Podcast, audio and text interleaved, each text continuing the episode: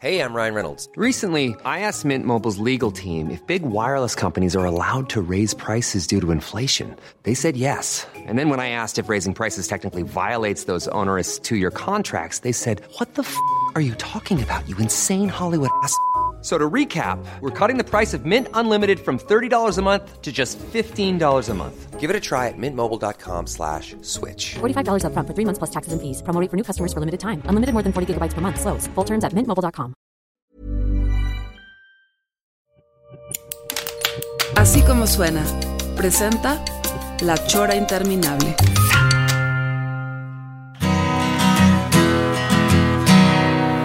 I drink tequila Cause I can't have your lips tonight Estamos dando por iniciada la sesión. Qué, qué- qué honor estar aquí, maestro. Muchas gracias. No, por un gustazo, bienvenidos, bienvenidos a tu casa.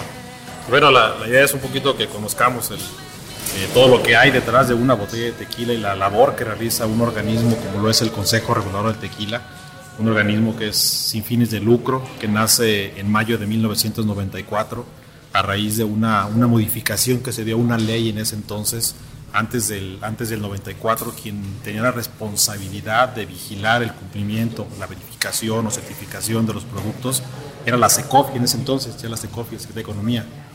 Eh, era bien complicado porque pues era, es un aparato de gobierno que no tenía la suficiente capacidad para verificar. Digo, el, el mismo inspector verificaba pues, tequila, verificaba gasolineras, verificaba leche, verificaba... No, pues, era como prácti- todólogo. prácticamente imposible. Que censuraba a los monos. Que Y se la gasolina probaba. Ya hasta la, probaba la gasolina. Está adulterada. Pero qué manera de recibirnos, ¿eh? O sea, el disfrazado. Claro, Tequila. tequila. Aquí dice tequila, ¿eh? O Tequila sea, ¿creen que blanco, sea- 100% de agave. ¿no? Eso es todo. Entonces, este, bueno, en ese, en ese momento se da esta modificación a esta, a esta legislación y es cuando un grupo de empresarios y agaveros ven una posibilidad de darle un, digo, sin ser despectivos, antes, antes, del, antes del 94 el tequila era, digo, siempre ha sido la vida del pueblo, pero era una vida que, pues, que no, te, no gozaba de buen prestigio, de buena reputación. Entonces, este, este momento de esta modificación, algunos empresarios lo ven como una posibilidad para poder darle esa, esa credibilidad al producto a través de un modelo que no es nuevo, es un modelo como el del Consejo Regulador que ya desde hace más de 50 años opera en Europa con el Consejo Regulador de Champán, el de Coñac, el de La Rioja, Ribera del Duero, etcétera. Estos organismos ya llevaban a cabo esta actividad, entonces estos empresarios van a Europa, conocen estos modelos, se traen el modelo a México, se tropicaliza la legislación mexicana y es cuando nace el 17 de mayo del 94 el CRT.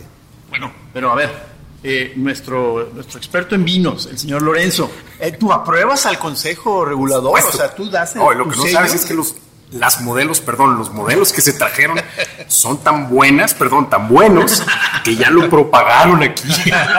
Pero a ver, por, por ejemplo, pasa que de repente vas a. Fui a, a este lugar que está abajo de Tapalpa, este pueblito donde venden los cuchillos. Sayula. Sayula. Y entonces ahí había un, un tequila que no me lo quisieron. O sea, me dijeron a probar, me dijeron, no te puedo decir que es tequila, pero, pero es tequila.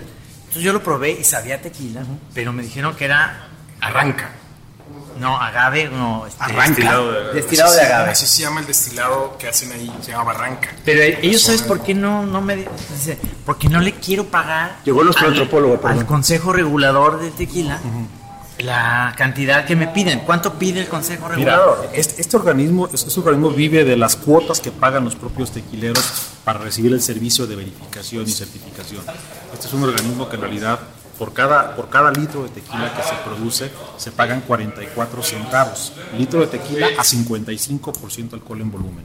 Si tú lo llevas, si tú lo llevas a, a- a un producto ya terminado, a cada botella de tequila, cada botella de tequila, hablamos de que el costo, el costo de la de evaluación de la conformidad, que ahorita vamos a conocer todo lo que implica la evaluación de la conformidad, darle esa garantía al, al producto, nosotros como consejo no vendemos nada. Lo que vendemos es confianza del consumidor. Pero es cierto que tienen ustedes unas mazmorras allá abajo, encerrados, este, gente que no hizo bien su tequila. No, claro, claro que no. Entonces, bueno, esto, si tú lo trasladas a una botella ya a 40% alcohol en volumen, una botella promedio de 750 mililitros, el costo aproximado es como de 10 centavos por botella. Tú me dices La esto, regulación cuesta 10 centavos. todo el por modelo de botella. evaluación, llevándolo a un modelo promedio. Sí. Sí, hablamos de que son este, por cada litro de tequila, 55% de alcohol en volumen que se produce, son 44 centavos lo que se paga. Entonces, el productor, eh, obviamente es un tema complejo, o sea, se les ha regulado, pues implica que tengas un control de calidad, que haya inocuidad, que haya un, un seguimiento al proceso de elaboración del tequila. Hoy, uno, uno de los baluartes más importantes de esta cadena productiva es la trazabilidad.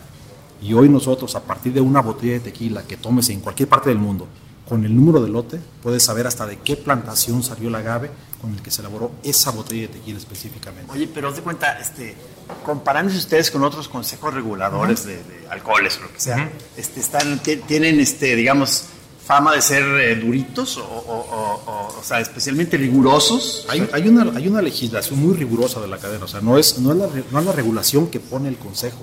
Hay una norma oficial mexicana del tequila que te dice el qué debes cumplir para poder hacer un producto como tequila, para poder ser un tequilero.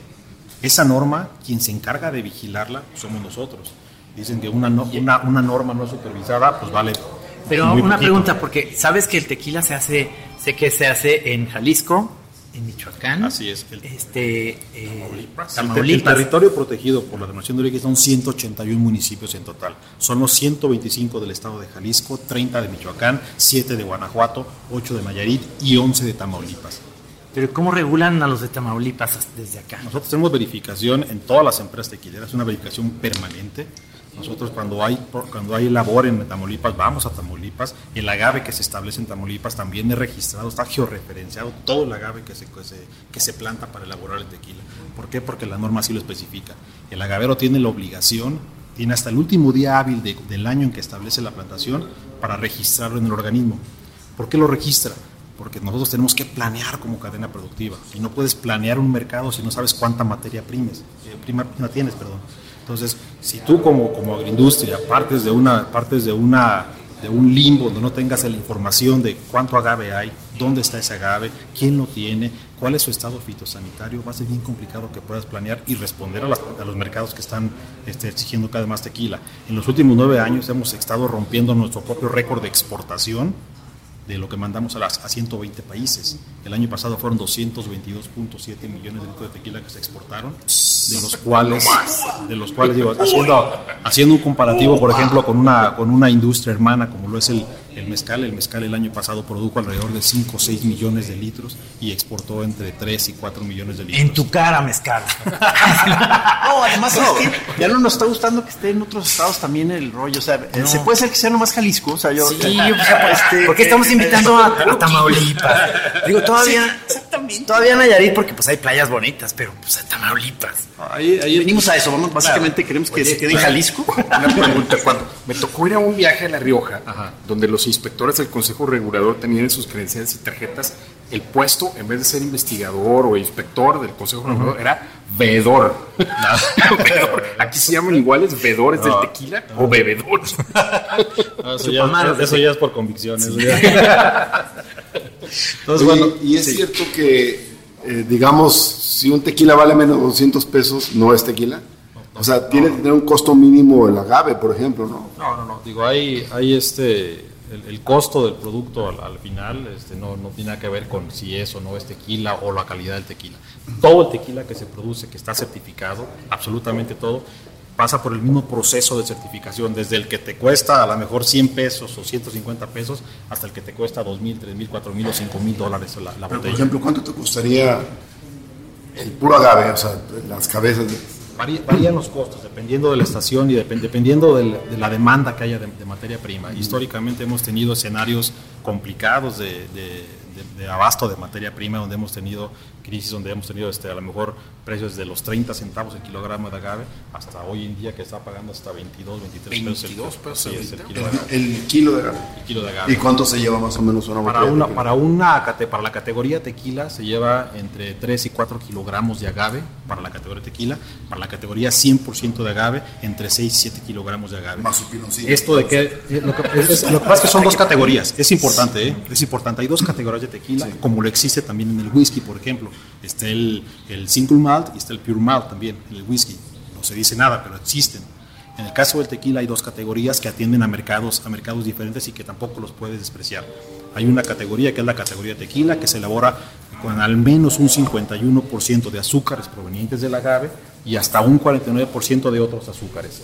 Esa es la categoría tequila y esta categoría tequila se puede exportar a granel inclusive y envasarse en otros lados bajo supervisión del CRT también.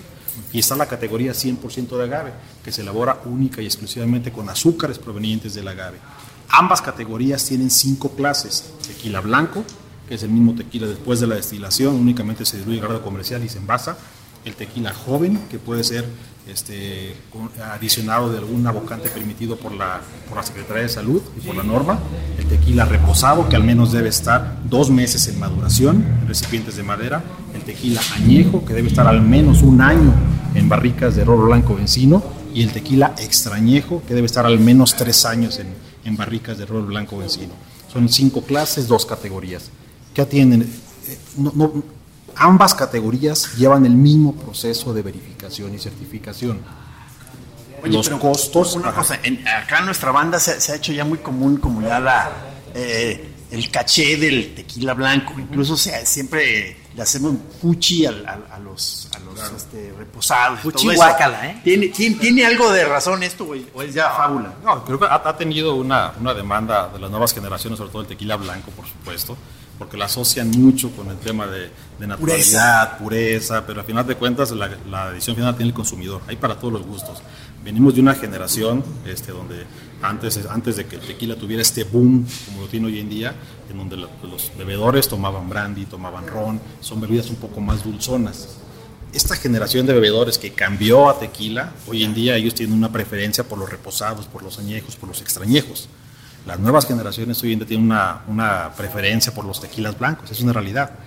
Te- tequilas con sabores más afrutados, un poco más acítricos, que les dan, y además del, del tema, por supuesto, del que le- ellos consideran que es el tema de pureza. Es un tema de gustos, a final de cuentas. Fíjate que hay un, hay un. No está nuestro querido Toño Laveaga aquí, pero hay un muy buen comentario de él acerca de eso. Se fue a catar vinos en vez de tequilas, cara. pero él, él dice, y me parece una, una- un approach muy interesante, que es muy bonito tomar tequila blanco porque nos remite directo al agave, sin los agregados de la madera. es decir, una evolución de una planta que duró de 6 a 8 años para ser cosechada, pues merece estar embotellada per se como es, ¿no? Esa es un poco la idea de Toño. No me parece mal, me encantan los tequilas reposados y añejos, pero es muy bonito ese tema de decir, a ver, pues si es blanco, es directamente la planta y es directamente como honrar. Te dije que era brava la banda. No, mira, a, a- a El final de el tequila es blanco, lo demás son jarabes. No, a medida que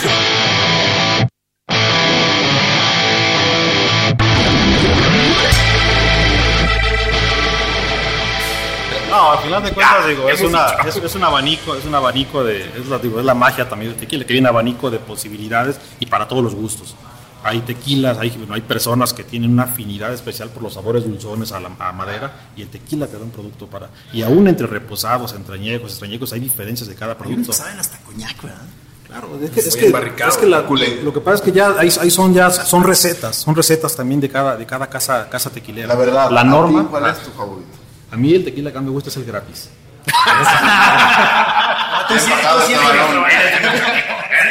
Sí, pertenece a esta. eh, Sí, es de los Y nuestros. si nos vas a dar a probar tequila. Por supuesto que Pues sí. arre, caray. Por supuesto.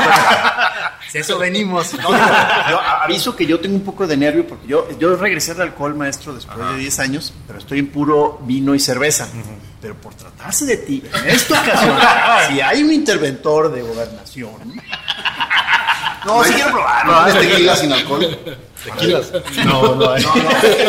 Se llama- es esta. Es, ah, bueno, este es de veras. Está, mira. Entonces, bueno, si les parece, pasamos a, a ver, la, a ver la, la pa- la parte inicial del proceso. El Consejo es un organismo que tiene tres pilares fundamentales para el tema de evaluación de la conformidad. El primero es una unidad de verificación. La verificación es permanente. Los 365 días del año se verifica el proceso de elaboración de tequila. Las empresas no, no producen por temporadas. Obviamente son 155 empresas tequileras que hay hoy en día registradas. De las 155, pues de repente producen 50, 60, otro día producen otras, etc. Entonces la verificación es permanente todo el tiempo se planta agave, todo el tiempo se cosecha agave, entonces el trabajo es, es, es permanente. Cada lote de tequila que se comercializa, cada lote está analizado. Hay un análisis físico-químico que respalda los parámetros físico-químicos que debe contener acorde a la norma oficial mexicana del tequila, que te marca ya esos parámetros. Son controles de calidad. Pues ahí tú, ahí con estos análisis de laboratorio, medimos si el producto cumple o no cumple con la norma en parámetros físico-químicos. Que eso que te genera a ti, pues confianza como consumidor, que hay una seguridad. Ahorita vamos a conocer los laboratorios del CRT, donde, donde hacemos estos análisis de laboratorio que vienen a utilizarse por la unidad de verificación para constatar que todo el proceso de verificación, al final de cuentas, se corona con un análisis de laboratorio que te dice si cumple o no cumple con la norma oficial mexicana del tequila. Nosotros, insisto, como, como organismo valorador de la conformidad, somos los responsables de vigilar el cumplimiento de esta norma oficial mexicana. No, pues ahora sí que tiemblen los tequileros que no están las cosas bien, no las hacen bien. Por ejemplo, hay unos tequilas este, que realmente tienen una capacidad de, de- perdón, de, eh, ¿cómo se llama el? ¿Pegador? Sí, que son de, es que, ¿cuál es el, el original, el origen del tequila? 35, el, La norma, la norma oficial mexicana del tequila te dice que para que sea tequila tiene que estar entre 35 y 55% alcohol en volumen. Es el bueno.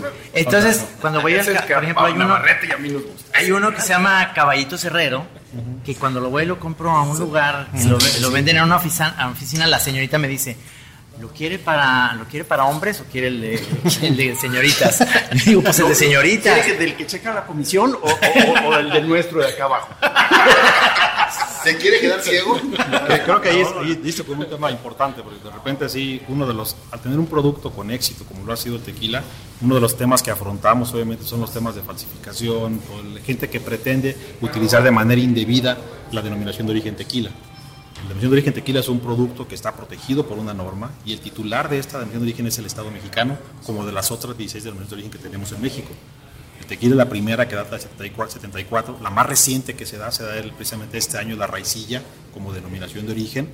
Pero bueno, esta, este, este modelo de protección nos ayuda precisamente a que cuando vas a un establecimiento y te dicen precisamente, oye, es que mi hermano trabaja en la fábrica fulana de tal, quieres este, el producto que, que producen ellos, es que él lo saca, este, se lo venden a él aparte, pero no tiene etiqueta, y es que es más barato porque no paga impuestos. Es una vil mentira el tequila que se comercializa, lo que, lo que dicen que es tequila que se comercializa en estos establecimientos, si vas mucho a la zona de tequila, por ejemplo, Sí, te- Arenal, venden el- los garrafones sin etiqueta, cuidado. Es un producto que no se elabora con agave absolutamente. En el mejor de los casos te van a dar un producto que está elaborado con alcohol de caña y que está pintado y saborizado. Increíble, Pero corres, pero cierto. Sí, Me pero corres, claro. no, pero, pero, Corres un- pero, corres un pero que no se riesgo. dé el- pero no, pero supongo que también se dé el caso de eh, a- tequilas hechos así a mano, Sí, digamos, claro, este, claro, claro. que sí funcionan, o sea, que, sí, que sí son, ¿o no, No, tequila no, no, tequila no. Corres, hoy en día con los precios que hay del agave, o sea, es una locura que un, un producto de estos tenga, tenga agave. Te están vendiendo en el mejor de los casos alcohol de caña pintado y saborizado. Pero corres el gran riesgo de que el día de mañana esas personas que están haciendo esos productos de manera ilegal y que te engañan al, a ti como consumidor y dicen, "Oye, este es tequila de la marca que me digas, nomás no tiene etiqueta. Y te lo venden a lo mejor el garrafón de 5 litros en 200 pesos y a ellos les cuesta producir 5 litros, a lo mejor 50 pesos con todo y envase y mano de obra. Pues ¿cuánto, Y te lo cuánto será venden. el costo de alcohol de caña que más son está Mira, el, los- el promedio del costo, hoy en día el costo de- del litro de alcohol del 96 a los volúmenes, a grandes volúmenes, debe andar sobre los 14, 15, 16 pesos. De ahí sacan 3 litros ellos. Es que es cierto, eh, digo, hicimos el experimento, fuimos y compramos adrede para probar.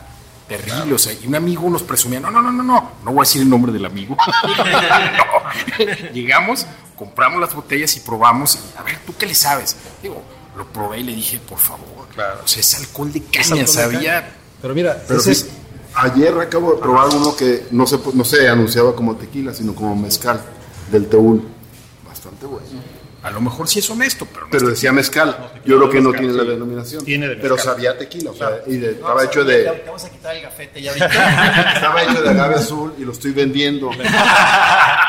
No, aquí lo que creo que el, el- el gran riesgo que corre el consumidor que va y que es engañado por, estos, por estas personas sin escrúpulos es que el día de mañana quien esté formulando ese producto se puede equivocar y que en lugar de comprar o de mezclar un, un, un bote de alcohol de etanol, lo confunda y de repente le venda un bote de metanol.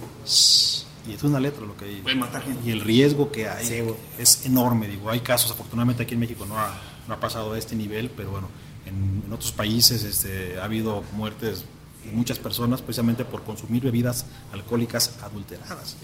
Sí, es cierto esa leyenda de de ahí- que lo ciego un mal tequila. y Sí, sí, o sea, en puede el- ser. digo, co- consumir un- una bebida alcohólica con niveles muy altos de, de metanol puede dejarte ciego o te puede causar, este, puede causar perder la vida también. O te puede atarantar.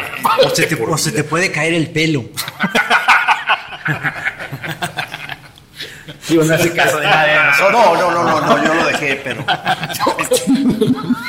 Oye, pero si- me imagino, no hay momentos así como, digamos, que tienen cierto drama en sus, en sus dinámicas de que una empresa llena de ilusión que quiere hacer tequila, llega con ustedes, invirtió, le dicen, sorry, man, o sea, no están al nivel, chavos. Por ejemplo, que vayan en un cuáculos y no, me robó mi tequila. No, obviamente hay, hay requisitos mínimos que se establecen este, de producción. Tú no puedes decir, yo tengo una fábrica de tequila en la cocina de mi casa, por ejemplo. O sea, sí tienes que tener condiciones mínimas para poder operar. Inclusive uno de los servicios que ofrece el CRT es que cuando vas a establecer una, una nueva planta productora, además de lo que tengas que sacar de permisos ante el gobierno, es que puedas, hacemos un predictamen nosotros. ¿Y esto para qué es el predictamen?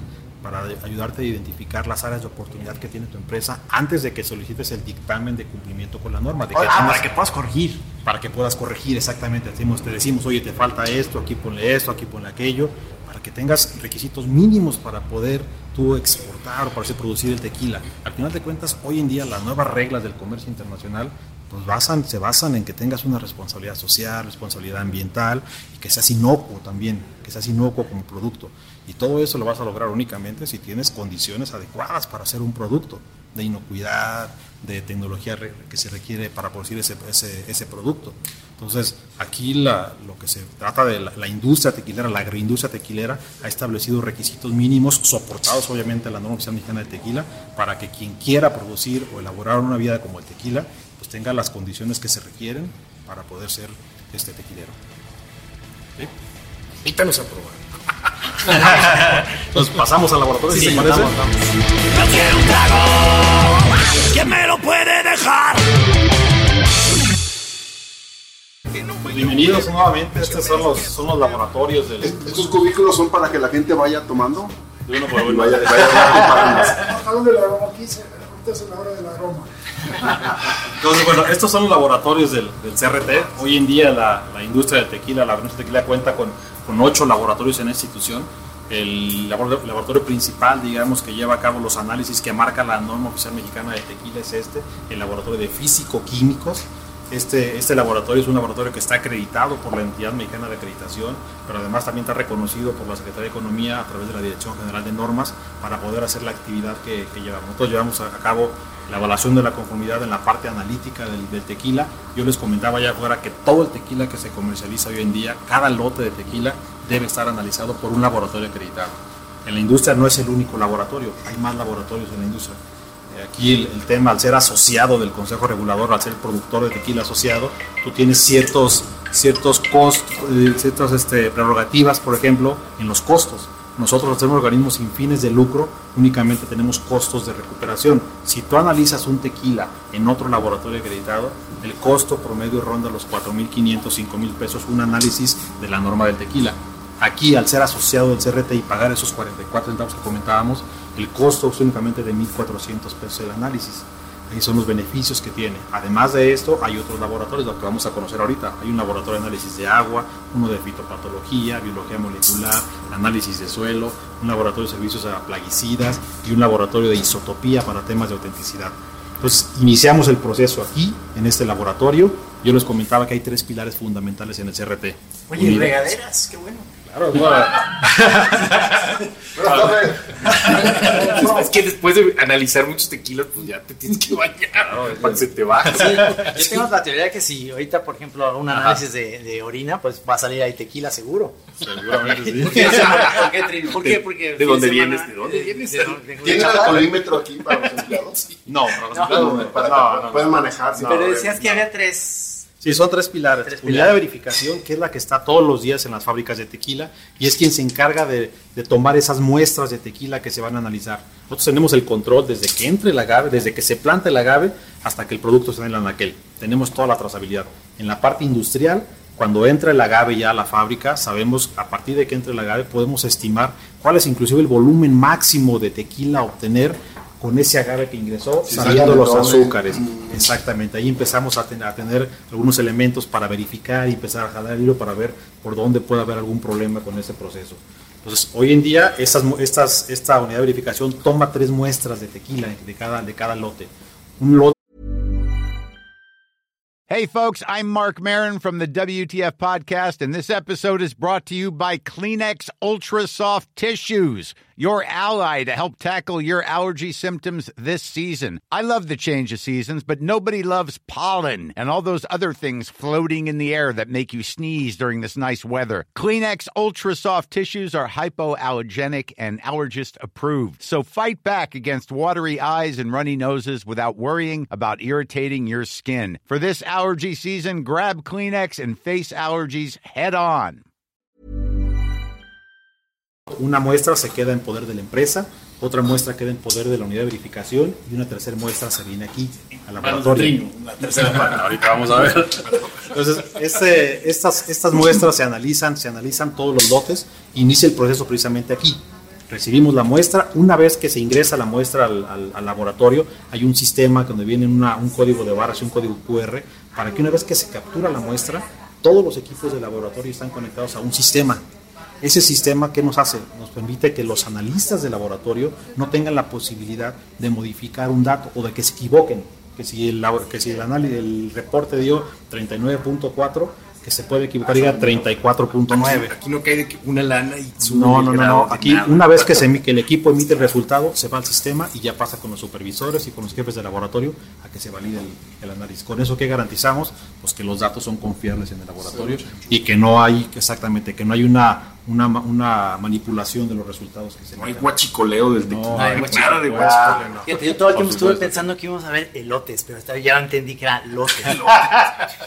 Oye, ahorita quiero mandar un saludo a una chorera, Tanina Corunda, que, que está dejando el alcohol, pero se le está haciendo difícil. Este, sigue con atención este delicioso proceso y se va a dificultar aún más. De culpa. Entonces, bueno, el proceso inicia aquí, con la, ingresa la muestra aquí a esta parte del laboratorio. Aquí los, los analistas, aquí es donde la muestra, para que empiece su, su análisis, tiene que estar a 20 grados centígrados. Eh, los analistas aquí vienen y de, de cada muestra, cada una muestra que está ahí, el analista viene y toma la parte que requiere para hacer su análisis en las diferentes áreas de aquí del Oye, ¿y lo que sobra qué hacen? Más curiosidad. Sobra de la muestra. No hay así como un expendio aquí. Un... yo, me- yo me voy a ir dando un regalazo. ¿eh? Ahorita sigo. No, a- al final de cuentas, todo el producto que, que sobra, la- la- las botellas tienen que estar aquí al menos tres semanas. Este, por si hay alguna, alguna reclamación del resultado, y es que no estoy de acuerdo con el resultado, se vuelve a analizar la muestra, por eso se quedan aquí las muestras en resguardo. Al final se hace una disposición ya del, del producto, se mezcla todo y se dispone con una Ah. mesa. Sí. Es que se hace una mezcla de- Yo tengo una pregunta técnica. Es lo que nos pusiste Sí. aquí, ¿verdad? Yo creo. yo, yo sufro mucho de, de reflujo, entonces el tequila lo meto en el congelador. ¿Pierde su propiedad al, al beberlo así frío? No, no, no pierde. nada. Ca- cambia, obviamente tú ves, cambia la, cambia la densidad. Sí, entonces se ve como- se se hace vuelve- como aceitoso Sí. espumoso el producto y tiene una razón de ser el que tú pongas a helar un producto. Organolépticamente el producto cuando lo tomas sin enfriar, el producto es, es un poquito, sientes más los, los alcoholes, es un poquito Cáustico. más agarroso, un poquito más, sientes, sientes lo que estás tomando. Cuando tomas el producto congelado, la función del frío es que te, te- te altera o te, te hela las papilas gustativas y permite que lo bebas un poquito más suave y dices, oye, qué, qué suave está. Pero es, pero es real el menos daño que, que Trino cree que. ¿A poco le creíste, le creíste el cuento? El cuento, del, el cuento de la grura. No es eso. Es que frío toma más. ¿Cómo más, borracho? Es un poquito también la, la función que tiene la sal y el limón también. La sal tiene una función, le pruebas poquita sal para que empiece a salivar, a salivar, entonces cuando tomas el trago de tequila, pues diluyes de alguna manera el, el alcohol en tu boca y lo puedes, saber- lo puedes pasar un poquito mejor. Luego cuando lo rematas con el limón, al final de cuentas, para ya quitar esa sensación alcohólica tan fuerte que puede tener un producto de repente. Esa es la función que tiene. Con el caso del helado también, pues produce eso, que te lo tomes más suave y pues tomas más. Y lo chistoso es la combinación este cuando dicen en bandera. A mí no me gusta que te den el limón así Sangrita, porque limón, la claro. sangrita sí me gusta, si es buena, si es hecha en casa, pero si no, el tequila va solo. Para mí, hasta incluso como con, con un tequila. ¿me O con unos, ¿sabes chi- qué? unos chicharroncitos para, para ¿Sabes, la boca. ¿Sabes con qué? Con chela. por un lado, ese Sí, chaser. me- ah, ese era un clásico. Hay una, una, una Ya se me antojó. O el tarro de chela, Deja caballito adentro, lo dejas caer en un submarino. Uh, submarino. Hay una, una de las preguntas que más nos hacen es que cuál es la manera correcta de beber el tequila. Hasta el Siempre fondo. La, la respuesta siempre ha sido es pues como duermen los changos, así tomo el tequila. ¿Sí saben cómo? Como le da su chingada gana. Pues así, es como, así es como se debe tomar el tequila. Eso perfecto. De aquí adelante, toma tequila. ¿Los mariachis entran aquí también? No, aquí no. Debería haber un, un saloncito con mariachis, ¿no? Para Vamos a una terraza, ya sí, está la sí, terraza. No, pero para checar el nivel del mariachi. Llega, Guadalajara. Claro. Entonces, bueno, seguimos con el, Sí, seguimos. con el recorrido. Una vez que los analistas toman la parte de la muestra que les corresponde, empieza el proceso en las diferentes áreas. Aquí Empieza la fiesta. Empieza la fiesta del análisis. Aquí ese es un laboratorio de, de fisicoquímicos donde tenemos un, son equipos especializados, un cromatógrafo de líquidos, son dos cromatógrafos que tenemos ahí. Estos, a- aquí hacemos algún par de análisis que es el, eh, los azúcares, hacemos azúcares también, medición de azúcares, el contenido alcohólico también, también se mide, se mide aquí y el cultural. Entonces, son parámetros que te marca la norma. La norma te marca que midamos el contenido alcohólico, que midamos el contenido de alcoholes superiores, ésteres, aldehídos, cetonas, metanol, extracto seco. Y bueno, pues esos parámetros hacemos en este pH laboratorio. y eso en otro lado. Aquí lo podemos hacer. Aquí lo cromatógrafo podemos hacer. No. Qué bueno que pone un cromatógrafo.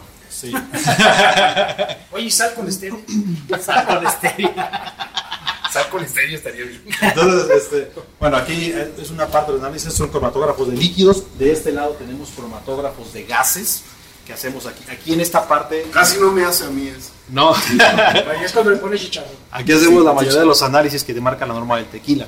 Aquí se analizan todos los este, alcoholes superiores, el metanol, los ésteres, aldehídos, las cetonas, salen de estos equipos. Son tres cromatógrafos de gases que tenemos. Estos cromatógrafos trabajan prácticamente las 24 horas del día. Este, en, en promedio este laboratorio analiza alrededor de 12.000, 13.000 muestras, no nada más de tequila. Somos un laboratorio que está acreditado para análisis de bebidas alcohólicas en general. Aquí no llegan muestras de mezcal, de ron, de whisky, de vodka. ¿Ah, sí? La gran mayoría, sí, claro, la gran mayoría, la gran mayoría de las muestras son obviamente bebidas alcohólicas, pero Pues también sí. analizamos también, también este materias primas de como el agave, analizamos los azúcares en el agave y los y el contenido de azúcares también en el azúcar estándar, en el piloncillo, etcétera. Todas las materias primas que tienen que ver con el tequila aquí se pueden analizar. Pues algunas, por ejemplo, en esta área, que es el área de destilación, aquí el, el laboratorio huele así a, a tequila porque mucho del del producto lo destilamos para poder limpiar a lo mejor los, El espíritu de los ángeles. por ejemplo, claro, por ejemplo los, los productos que tienen color o los añejos, extrañejos, hay que quitarles el color para poderlos inyectar en los equipos que están acá, son equipos muy delicados. Entonces, toda esa parte es parte del proceso. Y en esta en este almacén O sea, le quitan los saborizantes artificiales. no, no, no, no, no, de hecho lo que gana de la barrica, inclusive. Aquí Pero Este, esta es Aquí es para que Si se fijan, bueno, cada muestra de tequila sacamos tres, tres muestras, todas están analizadas y selladas, este, perdón, están este, muestradas por el verificador que tenemos en fábrica todos los días. Este verificador firma, firma el verificador y firma la empresa. Cuando estas muestras llegan aquí ya vienen, vienen selladas todas y las que quedan en poder de la empresa, en poder de la empresa y en poder de, y en poder de, de verificación quedan selladas. Solamente en el caso de que el- la empresa no esté conforme con el análisis y que, que nos acabemos la muestra esta aquí en los análisis, es cuando tomamos una de las otras muestras que están allá. Siempre y cuando no estén los sellos rotos y que con- mantenga todas las firmas. ¿Sí? Entonces, aquí como ven, pues Y las analizamos. abiertas son que de pronto. Lo que pasa es que ya, se, ya- ya se, la- ya se analizaron, ya, está- ya se analizaron, pero bueno, aquí quería ver si tenemos alguna bebida alcohólica porque analizamos todo lo que contenga tequila, licores, cremas, cócteles, cremas las bebidas preparadas, por ejemplo, este, los que llevan ya las palomas, que vienen ya mezcladas con este refresco de toronja y, y tequila, todo eso lo analizamos. Todo lo que tenga que ver con tequila, la responsabilidad es nuestra. Hay una norma para la producción de tequila, hay una, no- una, una norma, una norma mexicana, que es una NMX, para los productos que contienen tequila, que es la 049. Entonces, ahí nosotros verificamos que estos productos que dicen que tienen tequila, tienen que tener un mínimo de Sí, contenido sí, de porque tequila. esos, esos, Así es. esos se ven muy sospechosos. Yo dudé, yo dudé en Estados Unidos, en San Diego precisamente, y tenemos un amigo que está en, en Madrid, que, que seguramente lo conoces, este, José Torres. José Torres, y le mandé un mensaje porque compramos un siete leguas blanco, pero no tenía dosificador. Entonces Maggie dijo, no, no, no, ese debe estar adulterado. Le dije, ¿cómo? En una, en una tienda de vinos. No, no, no. Entonces me decía él, no, el, el dosificador se pone en México solamente porque aquí se adultera. En Estados Unidos, no, o sea, te- Ah, es sin, eh, sin el dosificador. Es por la raza tan brava. Por la raza brava. Y luego se lo acaban, se lo acaban rápido. Sí, bueno, es- es- para servir es más difícil, ¿no? Sí. Es más fácil con el dosificador para saber el tequila, pero, pero en Estados Unidos no tienen dosificador. Jalisco, Jalisco, Jalisco. Aunque quisiera yo, no puedo. Parece, bueno, a partir de, a partir de estos laboratorios, aquel es el laboratorio, digamos, el- la parte normativa, la que es mandatoria para los tequileros. Ahí es todo tequila que se comercia debe estar analizado. A partir de aquí vamos a ver otro tipo de servicios que tiene la orden de la cadena agave tequila para cumplir con otras regulaciones que no necesariamente pedimos nosotros como consejo o lo pide la norma. El caso de, por ejemplo, análisis de agua. Este, ¿Para qué lo analizamos? Bueno, pues aquí la Secretaría de Salud les exige que analices tu agua para ver, para demostrar que el producto no tiene ningún riesgo de contaminación por el agua. Análisis de agua, de metales pesados, un laboratorio de análisis especiales donde tenemos análisis de plaguicidas, análisis de parámetros de repente que nos exigen en otros países. Yo les comentaba que hoy las reglas o las, las barreras arancelarias para la exportación pues ya no existen. Hoy son- barreras técnicas. Y una barrera técnica es, oye, pues si quieres eh, que tu producto ingrese a mi país, demuéstrame que no tiene este producto o este igual, para igual hasta son truqueaditas, ¿no? A ver, Son que- no, quieres, proteccionistas. no quieren competencia para el whisky, Así a ver, es, a ver, investiguen que no es. tenga no sé qué el, Así es, el así tequila, es, para, es. para detener. Así es. En Europa se ha vuelto también este, muy eh, popular, bueno, en Estados Unidos más, el tequila. Pero me decía José Torres, que está allá también, que hay tequilas que, que los hacen en Praga, por ejemplo, en Checoslovaquia, sin ninguna regla. Y van y, los, y les queman la, digo, toda la producción se las truenan. Sí, aquí el- la nuestra- policía. nuestra pero, pero de, con agave de allá, no, pues, No, no, no tiene nada de agave. y En China, en China sí hubo un tema, ¿no? De que sí tenían cierto agave y hacían algo. No, no, no. De hecho, lo con quien hemos tenido el problema ha sido con Sudáfrica en su momento. Sudáfrica, sacó un prim- el primer, primer tequila sudafricano y lo estaba inclusive exportando ya a Australia.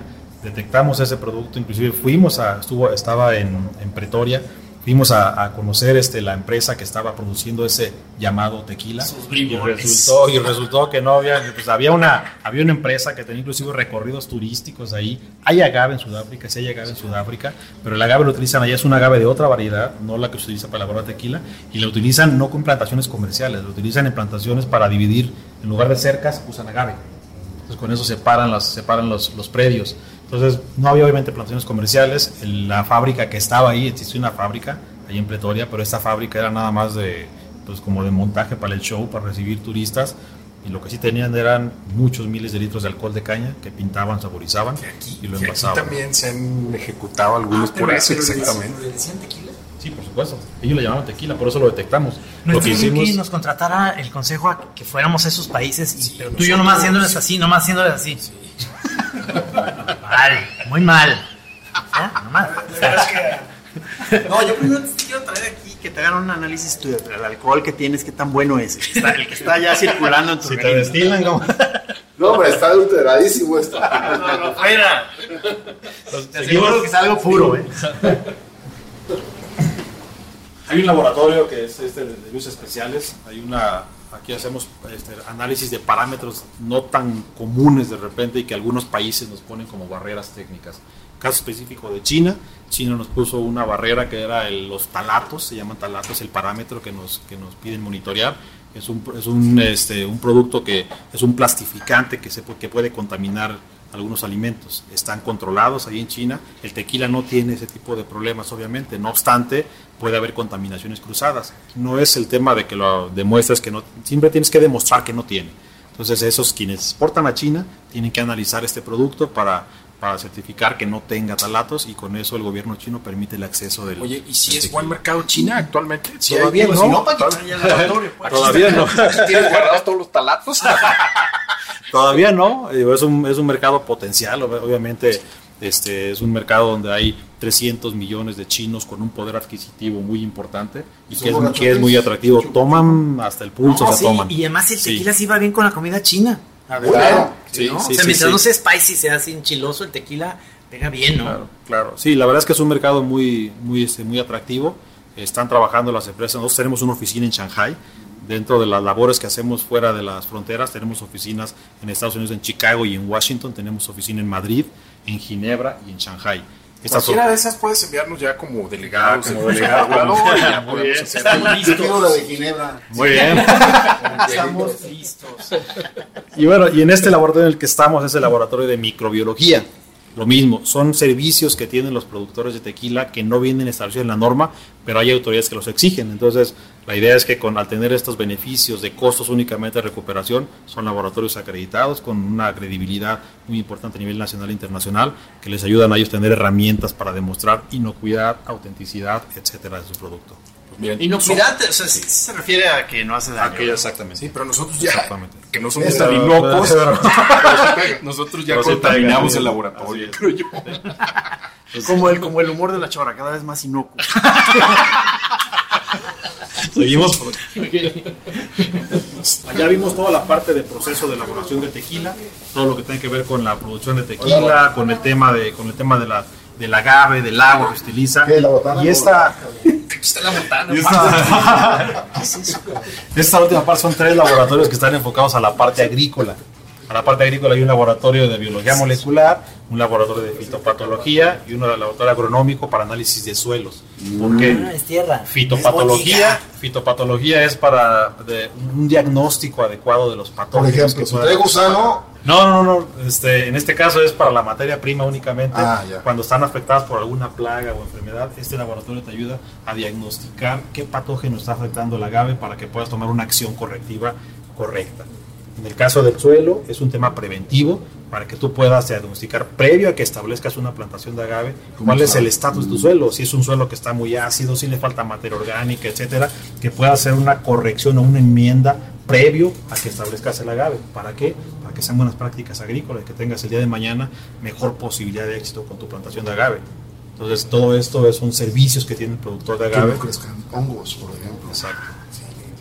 Entonces, todos estos servicios pues, vienen a complementar en mucho todo lo que tiene esta batería de servicios analíticos del productor de tequila y que de repente no se ve. O sea, la, la gente allá afuera no sabe todo lo que hay detrás de una botella de tequila.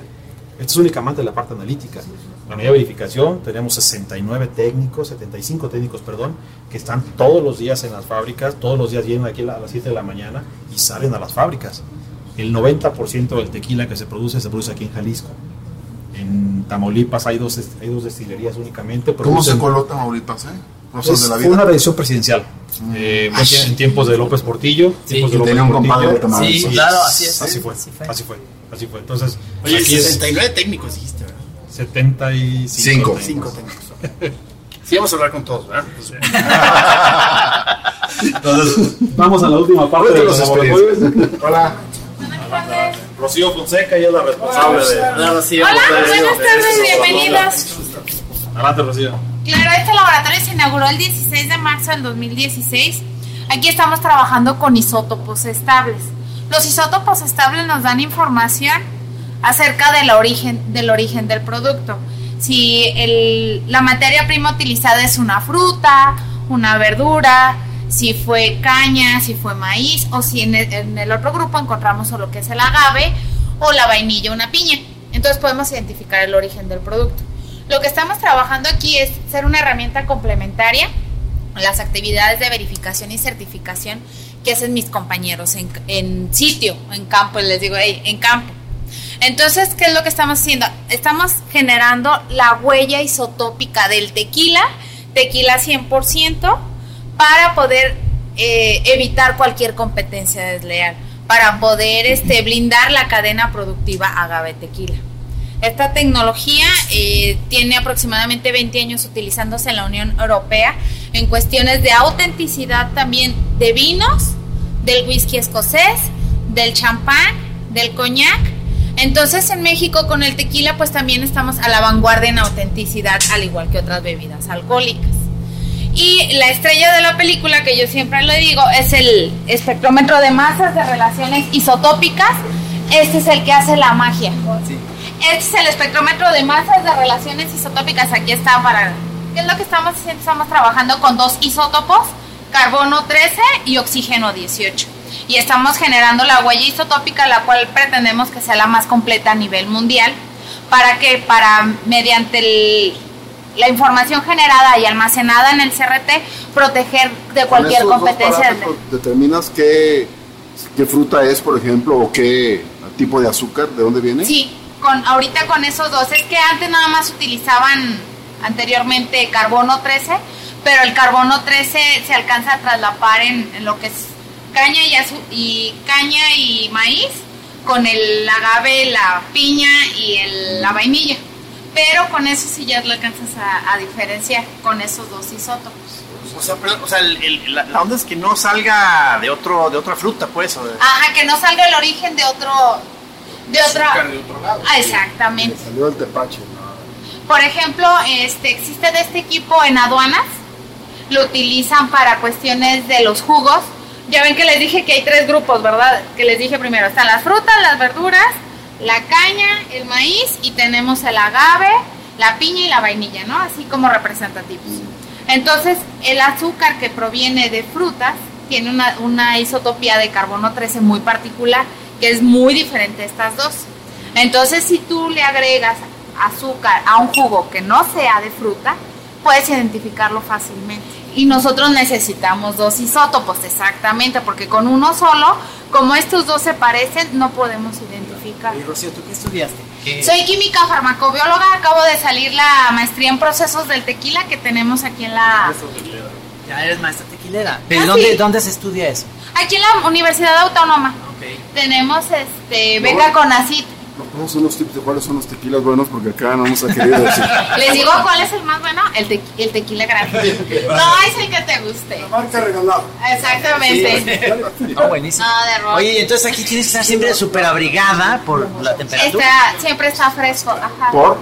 Porque como tenemos Ah, que aquí, ajá, el equipo tiene tres componentes principales, una fuente de ionización a 3000 volts, mi molécula de gas que obtengo de acá de estos equipos, se, se le quita un electrón mediante energía, entonces se hace inestable. Y tengo un electromagneto, entonces este electromagneto que atrae al, al- dependiendo del isótopo, debe de estar a temperatura controlada, porque si no, como es física, Es se inclina el, el, iso- el electromagneto, entonces ya no nos da resultados reproducibles. ¿Y no te da miedo mover electrones y protones? No, explotas aquí un día. No, no, no son radiactivos, son isótopos estables. Porque todo el mundo piensa cuando les decimos isótopos creen que es lo del carbono 14, pero no, Ese es inestable. ese es inestable radiactivo. Ahí está. lo sabe. Todos traemos carbono 14. Y a todos los que estamos aquí somos inestables. en general. Ah, entonces todos tienen carbono Pero el único 14. isótopo es él. Gracias, Rocío. Gracias, De Rocío. nada, Mucho gusto. un placer.